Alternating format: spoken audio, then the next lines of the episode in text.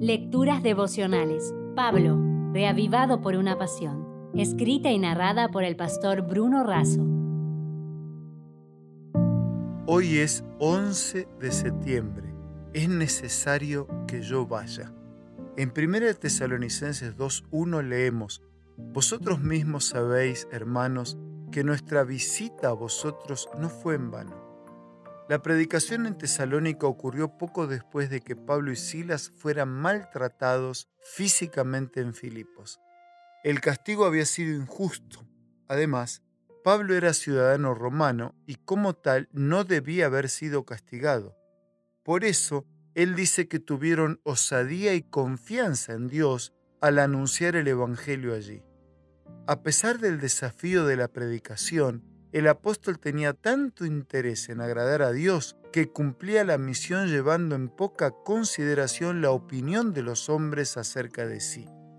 Esto no significa que Pablo no respetaba los sentimientos de las personas.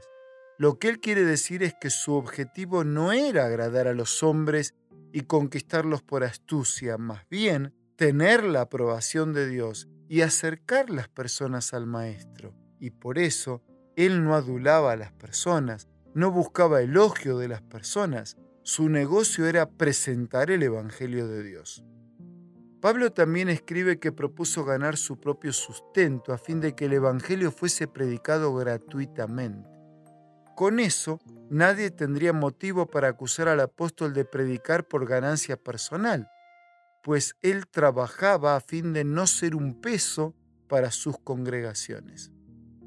Merece ser destacado el hecho de que Pablo enfatiza la relevancia de la palabra de Dios como elemento esencial de la predicación y de la transformación de las personas. Pablo fue reavivado por la palabra de Dios. Ser predicador de la palabra exige una postura ética correcta, pues la predicación no ocurre solamente por el contenido presentado, sino también por la conducta demostrada. Elena de Huay dice que mientras Pablo proclamaba con santa audacia el Evangelio en la sinagoga de Tesalónica, raudales de luz eran derramados. Pablo creía en la segunda venida de Cristo.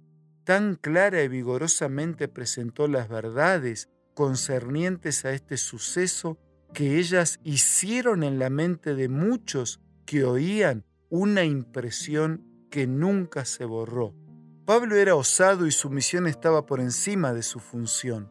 Dios estaba por encima del ser humano. La palabra estaba encima de su palabra. El prójimo estaba antes que él. Las cadenas de hierro que ataron sus pies fueron el anticipo de la corona de oro que adornaría su cabeza. Letty Kaufman cuenta que un buen soldado romano era el que, ante el peligroso mandato de guerra de un superior, respondía, es necesario que yo vaya, no que yo viva. Si desea obtener más materiales como este, ingrese a editorialaces.com.